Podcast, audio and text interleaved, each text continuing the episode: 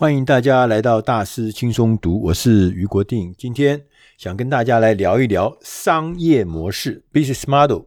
商业模式这个项目呢，在过去的几年一直都非常红，很多人都在谈各式各样的商业模式、商业模式的执行、商业模式的创新、商业模式的变革。所以，商业模式这件事情呢，已经变成我们的一个显学。我自己呢，在学校。呃，有教一门课是在讲企业的媒体的创新跟创业。那其中我们也把商业模式这个事情呢，当做课程中的重点。所以对商业模式来讲呢，我也也有很多很多的感触。那我们今天要来谈商业模式，可能大家就会想到一个，就是商业模式的九宫格。大家可能都看过这本书，就是获利四代。早安财经出版社出版的这本书，这本书呢，它其中有一个很重要的概念，就是叫做商业模式的九宫格。你在很多很多的场合也听过、看过这个九宫格。这九宫格有九个呃项目呢来构成的，呃，构成一个九宫格。这项目里面琳琅满目啊，有什么合作伙伴关系啦、关键的活动啦、关键的资源啦、顾客的关系啦、通路啦、目标客群啦，这些很多很多的项目有九个。大家都耳熟能详，我们在这边呢也就不多说了。如果呢你没有看过或没有听过这九宫格，你在网络上面用 Google 输入“获利四代”或者是“商业模式九宫格”，它都会相关资料全部都跳出来，你就可以知道它在讲什么。因为我们今天不是在讲这个九宫格，我们今天在讲一个更重要的事情：商业模式啊，它不是一个结构，不是一个表，不是一个 checklist。其实它真正重要的，它是一个动态管理的系统。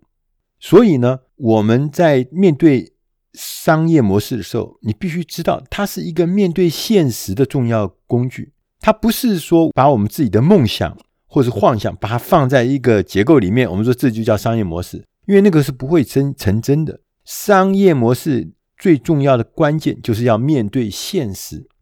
我们面对现实，另外一边就是说，我们在公司里面，你必须要对你的公司的营运那个商业模式要定期的要调整方向，要能够清楚的反映市场现在正在发生的变化。但事实上，我们都知道，大部分的公司都不会这样做，大部分的公司都是用我昨天想象的假设，然后呢，有人说它叫得过且过。就按照这个想象开始去做，然后去往前前进，而不愿意面对今天的真实的现实。所以呢，这本书的关键，我们今天选的这本书的关键，就是要面对现实。那这本书的中文名字叫做《最佳商业模式：从面对现实开始》，它的英文书名叫做《Confronting Reality》。这本书的作者是两位非常杰出而且知名的一个企业家，一位叫做 Larry Bossidy 鲍西迪。赖赖利鲍西迪呢，他是曾经担任过美国奇异公司的副董事长兼高阶的行政主管。另外一位作者叫做瑞姆兰夏兰，瑞姆夏兰呢，他是一位著非常知名的企管顾问。公众演说家，他也自己开发了多项企业高阶主管的教育训练课程，他也得过很多很多的商业奖项，很多顶尖的成功的企业的幕后推手就是瑞姆夏兰，他也跟我们另外一位刚讲的第一位作者赖利呢合作了一本叫《执行力》，没有执行力哪有竞争力？这本畅销书是他们两位合著的。因为两位作者呢都是非常有实战力，他曾经在企业界服务，也曾经做过顾问，所以他们的实战的经验够丰富。所以当他们来讨论商业模式的时候，他们特别重视的就是实际的状况，而不只是在想象而已。那这本书说，你现在在思考你的商业模式的时候，你第一个要先问清楚。你目前的状况在哪里？你要问自己三个问题。第一个问题，你现在所处的产业根本的性质是什么？这到底是干什么的？譬如说，我以前服务的公司是一个媒体，而且是平面媒体，它是一个用用文字跟图的方式来做定期的信息传播，它的本质是这样。第二个问题要问，你的产业将要往什么方向前进？每个产业都有它的生命周期，不可能长期永远。因为环境的变化，所以这个产业呢都会要有新的挑战跟新的方向。所以这个方向你要先把它厘清。第三件事情，你要搞清楚未来我们如何继续的在这个产业赚到我们想赚的钱。不管是你是在一个传统的老行业，还是在一个新兴的新创行业，其实这三件事情都是你每天。要面对的，但是我们大部分的时候呢，我们都不太去面对它，因为我们每一天都被一些紧急的事情、很多很多的琐碎的事情，然后绑住，所以你每天就在往前迈进，可是呢，你根本就很少去想这些重要而根本的问题。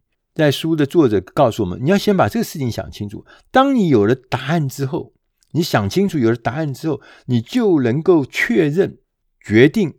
公司成败的三个基本要素，哪三个成败要素呢？第一个要素是外部的现实，公司经营的外部环境。你从刚刚前面三个答案、三个问题的答案里面，会找到外部环境到底是怎么现实。第二个是财务目标，我们公司需要达成的财务目标是什么？你不可以在里面虚讲东讲，但是它是有财务数字、有财务目标的。第三个是内部的活动，公司内部的活动跟能力在哪里？这是商业模式的三个根本要素，就是外部现实、财务目标跟内部活动。当我们有了这个商业模式的结构之后呢，你开始会让我们的商业模式呢持续的与时俱进的不断的往前走。这个时候，你需要做另外一个事情，就是。叫反复修正、迭代的意思，越来越更新，越来越好，越来越调整，不断的调整，这是一个流程。但这个流程呢，是构成这个刚讲的外部现实、内部活动跟财务目标这三个循环里面呢的基本的一个流程，就是不断的改进、不断的修正、不断的反复修正。所以呢，整个理想的商业模式应该是要把这四个元素结合在一起。就是外部现实、内部活动、财务目标，再加上反复修正。你应该清楚的知道，就是我们过去旧的商业模式，不管是旧的商业模式是成功的还是不成功的，就现在过去是成功，现在面临挑战。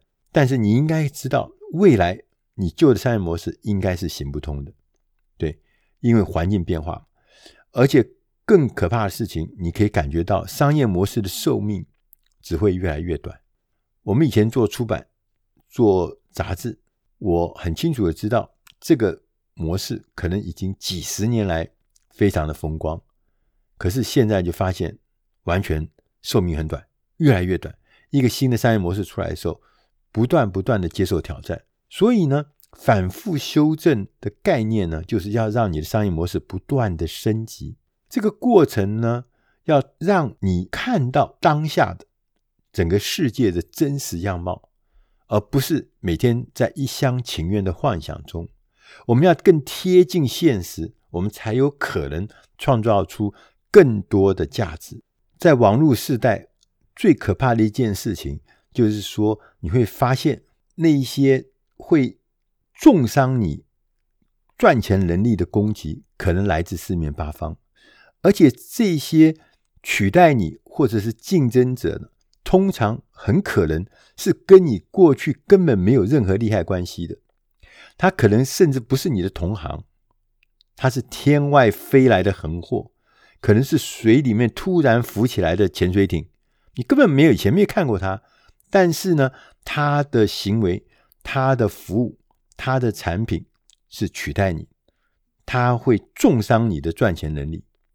而且呢，在你意想不到的时候，他会出现，会颠覆你过去所有的假设。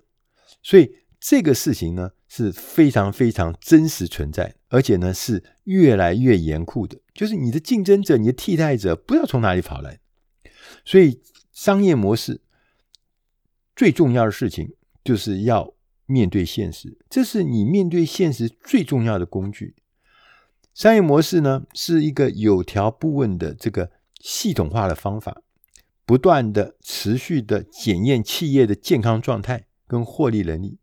所以呢，一个刚刚我们讲了，说一个稳健的商业模式，还有外部的现实，有内部的活动，有财务的目标。大家都知道，外部现实，譬如说我们整体的商业环境怎么样，产业的财务记录，同业的这个记录怎么样，我们的客户群在哪里，然后我们根本所面对的原因、面对的挑战，我们分析它，这都是属于外部现实的环境。另外一个是内部的活动，我们的策略啦，我们的营运啦，我们的员工啦，我们的组织，这些内部活动。还有一个是财务目标，我们的毛利率怎么样啊？我们的现金流怎么样呢？我们的资本密集度怎么样呢？我们的营收有没有成长呢？我们投资的报酬率怎么样？这每一个项目你都很清楚，你也都耳熟能详。但是如果能够加上反复修正的话，它就会变得非常有趣了。我们一个讲给大家听。他说。外部的现实啊，其实就是准确的叙述企业经营所在的环境，外部的整体的商业环境，这些所有的环境的变化，不管是消费的趋势，不管是科技的进步，不管是全球化的影响，或者政府的法规的变化，新的竞争者出现，每一件事情都会催生危险。都会给你带来危险，但是另外一边呢，它可能也是新机会的来源。你必须要知道，譬如我们刚刚讲科技进步，新的科技出来，当然会带来取代性，对你有威胁。但是如果说你会运用这个科技，它就会变成你的新机会。外部的现实里面非常重要的是产业的记录，看看这个产业所属的整个产业的获利的表现怎么样，成长率怎么样，毛利率怎么样，这些事情。个别厂商的表现是怎么样？这都是很重要的外部的现实，你必须要清楚的掌握而且了解。你不可能蒙着眼睛去打仗，你要知道你的产业到底的状态在哪里。同时呢，客户群，客户群怎么样？如何要去扩大？如何要去深化？他为什么会移情别恋？他为什么会被人家拉走？你的差异化在哪里？怎么样用什么方法让你的客户能够变成忠实的客户、长期的客户，呃，跟你一起成长？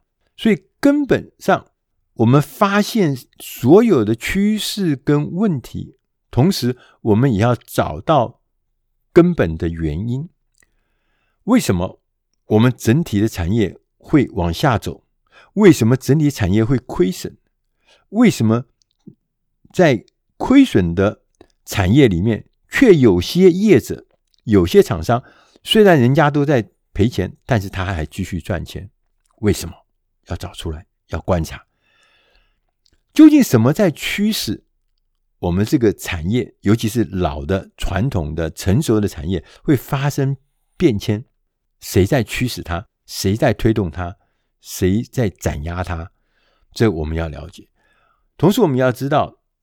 商业模式要进行什么样的变革，才能够让自己汰旧重生，才能够让自己淘汰竞争对手，才能够让自己这个所谓浴血凤凰。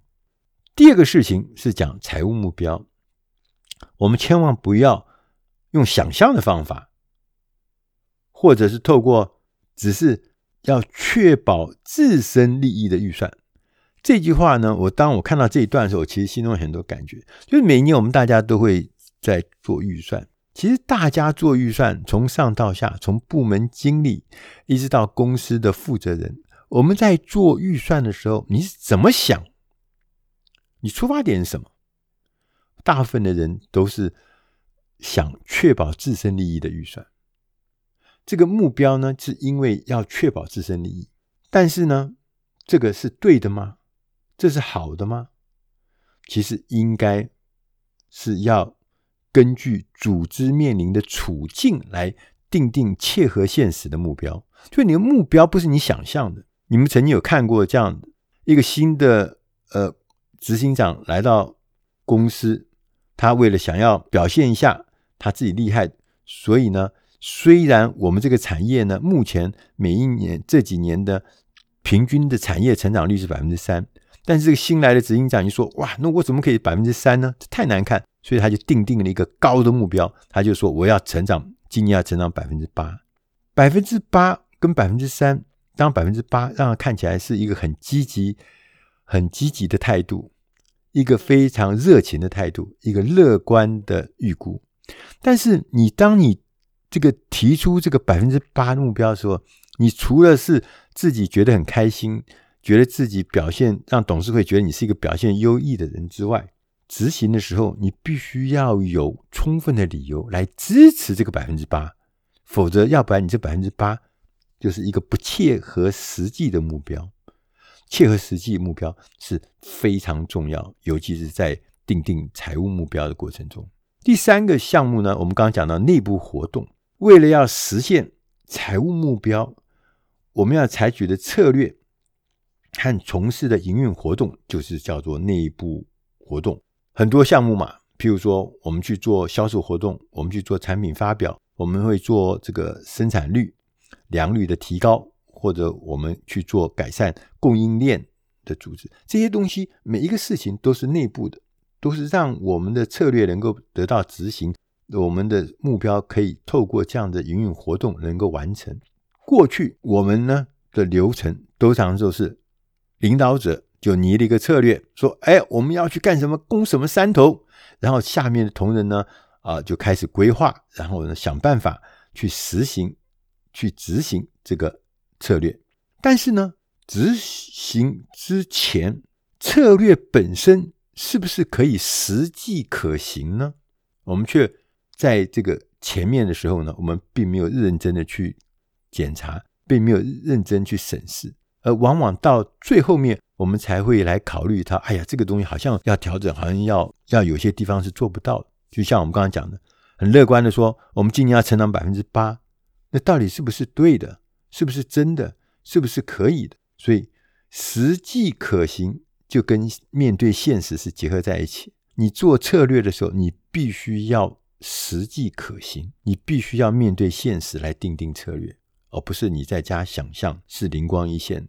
第四个要项就是讲的所谓的反复修正。商业模式必须是动态的，大家都知道嘛？对，因为环境变这么快，你怎么可能？我还记得以前我们做了一个营运计划书，那我们碰到我们当时我们的这个呃，我们公司的这个呃指导员，这个最高指导员就是呃詹宏志先生。这样子，现在是跟我们讲说，通常一个新的计划、一个 project、一个 business plan，大概只能维持几个礼拜的正确性。就是几个礼拜后，当你开始执行的时候，你会发现什么？呃，两年计划、一年计划、三年计划，那都是假的。为什么？因为环境变化太快，所以那个你的所有的那个计划、那个模式，其实很快，三个礼拜之后、五个礼拜之后，或三个月之后，你会发现根本就完全的。没有用，你必须要在那过程中不断不断的依据状况调整，因为很多很多的事情都是你事先不一定想到或想准确的，所以反复修正这个过程是要尝试要将不同的元素放进来，不断的搜寻各种选项跟组合，然后检验我的创意，评估我们的创意是不是切合当前的市场现实的环境，我们不断的调整，不断的尝试。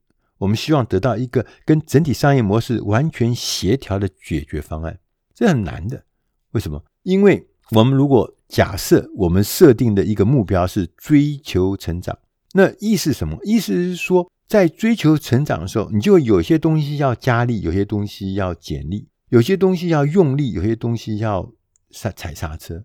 譬如说，你要追求成长，也许可能你就要知道，要追求成长，你就必须要投入。很多很多的更多的资源，它才可能成长。你也可能是说，因为要追求成长，所以你可能的获利，你的短期的盈余盈余啊，你的获利可能就会下降。那这些东西是要有取舍，那这些取舍就是要根据现实的真实的状况来做取舍。你不可以自己想象鱼与熊掌都要吃，那是不可能的。你必须要根据你的策略，根据你的环境做出适当的调整。这本书的作者其实有提到另外一个很精彩、很重要的项目，他就是告诉我们，他说理想的商业模式最重要的，它是可以帮助你决定哪一些该变，哪一些不该变。商业模式应该要能够帮助你快速的识别、预测哪些新出现的外部现实，让你可以进行务实的变革。他举了一个例子是 3M，大家都知道 3M 一个很有名的这个化工公司。我们生活上、我们工业上，我们很多的地方都跟 3M 这家公司的产品有关系。在公元两千年的时候呢，3M 有了一位新的执行长，叫吉姆麦克奈尼。麦克奈尼呢接任的时候呢，他发现这家公司呢，3M 在二十年前，他整个公司的收益跟获利的表现呢。不太好，也没有说不好，它就是平平的，所以它的股价呢也平平的。然后公司整体的成长呢，大致呢就是好像循序渐进，也没有说怎么样突破，也没有什么特别耀眼，没有。那也没有什么竞争者，也没有什么威胁者。他在外部现实这里面检查看起来，就觉得这公司就是一个老的传统的化工公司，过得还蛮舒服的日子。但是在财务目标上面呢，两千年的时候。3M 呢实现了所有的目标，但是呢，新的执行长就认为说，这个目标啊很轻松的就达到，所以感觉这个目标好像看起来太保守，没有呢表现 3M 真正的潜力。3M 的潜力应该不止于他们现在的财务目标，应该远远高于这个财务目标的数字。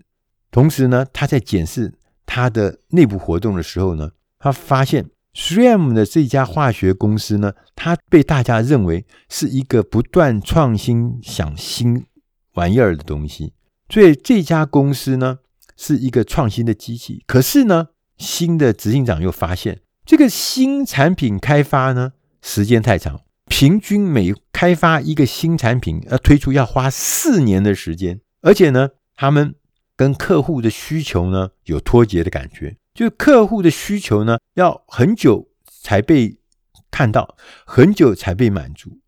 所以呢，公司呢，从另外角度来看呢，又太过个人主义，缺乏组织跟纪律。这公司啊，一个大公司切成四十五个自治团体，没有统合，所以这些东西内部活动看起来，这家公司呢，看起来还不错，但是呢，却没有发挥它应该要有的实力，它的能量没有发挥。但他又没有什么立即的危险，死不了。同时呢，我们刚刚讲的第四个叫反复修正。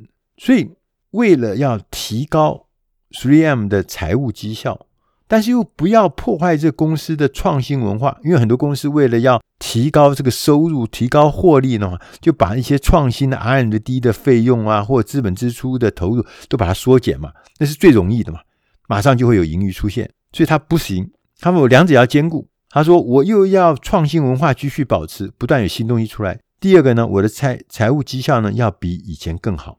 那这两者怎么做呢？”他说：“麦克纳尼就说了，他说我要做几件事，而且是同时做几件事情。第一件事情，他说全公司引进了六标准差，六个标准差，这个也是一本书，也是一个工作的方法。这个呢也是。”在这边我们就不多说，但你在网络上都可以找到这个标准差呢，它可以让整个公司对于流程的改善立刻提供了巨大的效益，就是公司的这个所谓我我形容它就是那个良率、那正确率要大大的提高，所以六个标准差来了以后呢，流程立刻得到改善。同时，第二个它要推动的是更。正式的绩效考核，而且呢，这个绩效考核要跟他的奖金制度、绩效奖金制度结合，让他强化，让他巩固。做得好的人，绩效好的人就会得到更多的奖金。第三个，他引进了 3M 的加速计划，就是刚刚我们过去讲说，他所有的产品开发平均要四年才会有产品进到市场上去。他说不行，他必须要缩短，要缩短这整个的时间，让新的创意进入。市场的时间变成新产品的时间要大大的缩短，同时呢，我的新产品开发的时候要有更多的市场的观点、消费者的观点，让这个开发跟市场跟消费者是结合的。这个企业跟客户啊，要重新要联系起来，不能好像自弹自拉自唱，这样不行。同时呢，他要定定领导人才的培养训练计划，然后依据市场跟客户的重组，公司里面的采购同整的结果，很快的时间。3M 呢，就出现了明显的绩效的改善。它的商业模式里面就可以看到，它新产品呢的从四年的周期变成缩短了，变成两年半，它缩短了一年半，啊，这很厉害。然后呢，第二个，它从两千年的到两千零三年三年的时间，它公司的营收成长了十五亿美金。公司的毛利率也提升了好几个百分点，他公司的股价也涨了一倍。这些种种的看起来都是因为他能够面对现实，用商业模式这个工具来面对环境的现实、内部的现实、财务上的现实。在这本书里面，他也讲到，他说：“因应未来的变局是最麻烦的一件事情，因为商业模式中。”变化最迅速的一环就是外部的现实，未来有各式各样的新的威胁，会比过去，尤其在网络时代，就比过去的时代要出现的更频繁，速度更快。相对的，在另外一方面，除了有威胁以外，有新机会。新机会呢，就对那一些很早、最早发现早期讯号的人招手，谁最早看到那个讯号，谁开始采取行动，谁就能掌握那个机先。谁能够动作先机，谁就会有优势。所以追根究底的精神，时时刻刻不忘收集各式各样的现实环境中的事实，这是重要的。因为你不断的收集资讯，才可能动作机先。你重新的定位你的企业，同时适应跟调整客户群的现实的状况。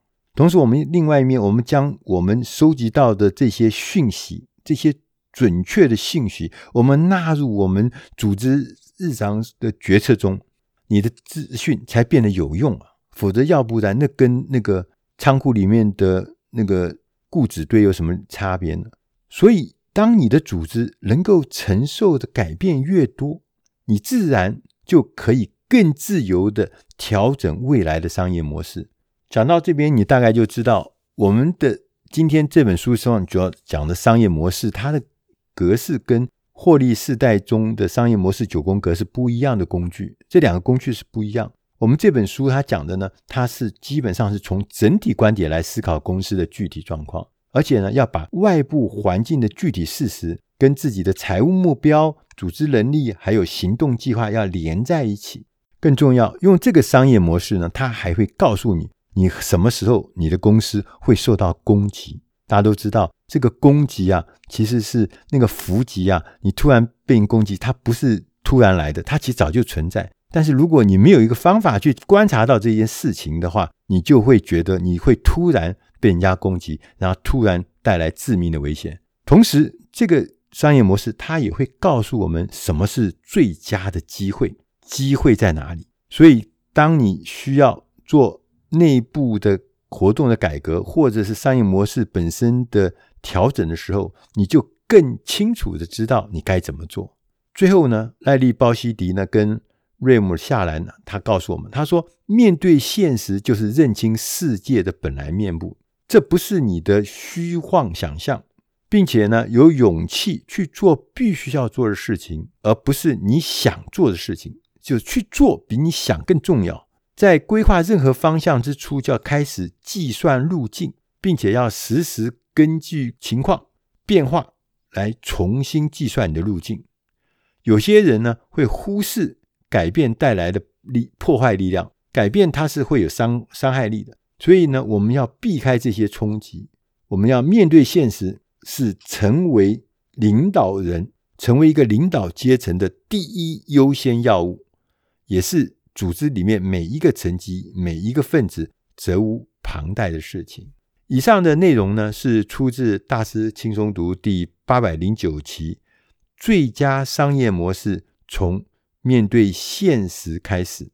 以上的内容，希望对你的工作、对你的事业、对你的生活都能帮上忙。我是于国定，谢谢大家收听，我们下个礼拜再会。